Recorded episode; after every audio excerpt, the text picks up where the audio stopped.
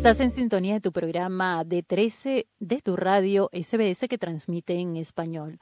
Como siempre, nuestra acostumbrada sección y cita mensual con el experto en astronomía, Ángel López Sánchez, en esta sección Astronomía para principiantes. En esta oportunidad vamos a hablar del Observatorio Astronómico Australiano con Ángel.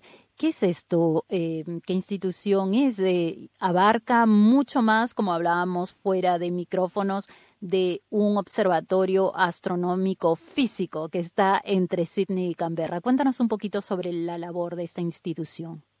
Hola, ¿qué tal? Bueno, el, Observatorio Astronómico Australiano es de hecho una división del departamento de, o sea, del Ministerio, lo que sería en, diciéndolo en español, el Ministerio de Industria, Innovación y Ciencia del Gobierno australiano. Es un, instituto de investigación más desarrollo tecnológico de instrumentos para telescopios y también intentando que esa instrumentación astronómica tenga utilidades fuera del ámbito astronómico. Entonces, una, es, un instituto de investigación, digámoslo así. Lo que pasa es que tiene dos sedes principales. Su sede principal está en Sydney, ahora mismo la tenemos en, en North Ryde, eh, y, luego está la parte del telescopio, de los, dos telescopios que manejamos, que son el telescopio, el, Anglo Australian Telescope, el telescopio anglo-australiano, que es el mayor telescopio óptico e infrarrojo de Australia, y el, el telescopio de 1,2 metros, eh, UCA Smith, que también está en el observatorio de Siren Spring, que es el observatorio físico cerca de Coonabarabra, donde se encuentran la mayor parte de las instalaciones telescópicas de Australia. Además, eh, este observatorio no es cualquier cosa porque participa como institución y también con sus instrumentos en grandes investigaciones científicas, ¿no? Grandes eh, estudios que han logrado además hacer noticia mundial, grandes descubrimientos. ¿Cuáles son esos últimos que han, en los que han participado o los más importantes? es que la verdad que es muy difícil resumir en unos pocos minutos todo lo que ha sido capaz de hacer este, este observatorio. Em, para, para comenzar hay, hay, que enfatizar que todo esto comenzó hace medio siglo o así como una colaboración entre el Reino Unido y Australia. Y de hecho las siglas, que son AAO, originalmente venían de Anglo Australian Observatory, del Observatorio Anglo-Australiano. Y no fue hasta el año 1974, 1973 y 1974 cuando se construyó el gran telescopio, el AAT, el Australian Telescope, el telescopio de 3,9 metros, que digo que es el más grande de Australia, que eh, entonces era el telescopio más grande del hemisferio sur porque todavía no existían los grandes telescopios en Chile y el hemisferio sur todavía era un campo por explotar. Entonces este telescopio en su momento fue, fue súper importante y todavía lo es a pesar de que tenga 40 años gracias a la tecnología que se está ido desarrollando en, el mismo observatorio. Por ponerte tres pinceladas rápidas. En este telescopio, eh, al principio, lo que sobre todo se hacían era obtener placas fotográficas de objetos del cielo del hemisferio sur en particular imágenes muy profundas donde se veían muchos detalles de cosas que no se habían visto antes. Y esto en gran parte con, por el astrónomo David Malin, un compañero del observatorio, que ya está jubilado, pero bueno, sigue, sigue trabajando por allí de vez en cuando, porque es la pasión que nos mueve, eh, pues fue el primero, el la primera persona en, el mundo en combinar distintas imágenes, distintos filtros para hacer las imágenes astronómicas en color. Eso fue un invento puramente que se hizo en este telescopio, bueno, hace 40 años. Luego, más tarde, lo que se consiguió fue desarrollar una nueva tecnología que permitía obtener espectros, o sea, analizar la luz descomponiéndola en todos sus colores, pero no solamente de un objeto a la vez, sino de muchísimos objetos a la vez. Mm. Eh, y esta, tecnología que después se, se, ha implementado y se está usando en otros grandes telescopios del mundo, pues permitió observar del orden de 300.000 galaxias y empezar a conocer mejor la estructura a gran escala de nuestro universo. Esto te estoy hablando de finales de los 90, de los años 90, principios de, ya del nuevo, del nuevo milenio. Y en los últimos tiempos lo que estamos haciendo es continuando desarrollando esa tecnología para ir más allá, para poder no solamente observar más galaxias de forma más profunda, que es uno de los campos especializados de, de este telescopio, que también hemos descubierto un montón de exoplanetas y otras cosas.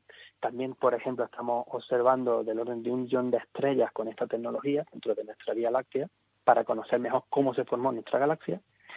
Y el último paso que tenemos justamente ahora, que justamente vengo, vuelvo del telescopio, de estar allí una semana trabajando en este proyecto que se llama SAMI, que lo que hacemos es diseccionar galaxias, muchas galaxias a la vez, usando esta tecnología eh, de muchas fibras, unos manojos de fibra, con lo que podemos observar a la vez montones de montones de rasgos de distintas galaxias a la vez por un instrumento único en el mundo que se llama SAMI que se ha desarrollado entre el instituto nuestro, entre el, Observatorio Astronómico Australiano y la Universidad de Sydney. Y en, en ese sentido, eh, ¿cuán avanzado está Australia en el campo de la astronomía respecto a los otros países? Podemos decir, ya que participa en tantas investigaciones, que a nivel tecnológico y a nivel científico está casi en el liderazgo de estos eh, de estas investigaciones está en primera línea. Y eso que somos pocos. O sea, en verdad, cuando haces la cuenta te das cuenta que no, no son tantos astrónomos, porque Australia tampoco es un país tan, tan grande comparado con otros países. Pero tienen gente muy competente y astrónomos muy buenos eh, diseñando proyectos que van más allá de lo que normalmente se estaba haciendo. Que es lo que ha tirado muchas veces de este del telescopio australiano, que como digo, que ahora mismo tiene un tamaño de unos 4, cuatro metros.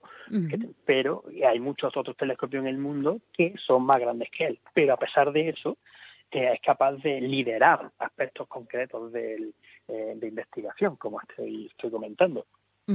y, y, no solamente eso en Australia en, en óptico, lo que sería lo, lo, que nosotros vemos con nuestros ojos, como sería este telescopio, sino también en radioastronomía en radioastronomía también somos líderes en cierta forma a nivel internacional gracias a la construcción de los grandes radiotelescopios que se están haciendo en, Australia Occidental, ASCAP. cerca de New Norcia, ¿no? Donde estaba ese monje benedictino español que llegó hace mucho tiempo, Rosendo Salvado, está ahí esa.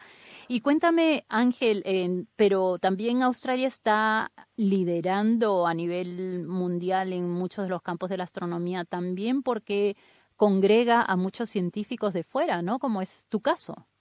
Sí, no, es una de las cosas que desde luego siempre Australia ha destacado, ¿no? La forma en la que tiene de poder eh, atraer a buenos científicos y a buena gente que luego, pues por circunstancias, pues nos gusta, disfrutamos con nuestro trabajo, no, nos gusta como la forma de trabajar y la forma de vivir y al final pues terminamos terminamos quedándonos como quien dice en, en Australia a trabajar y a vivir. Eh, simplemente por, por eso, ¿no? Porque son muy buenas las condiciones que se, se, suelen, que se suelen dar.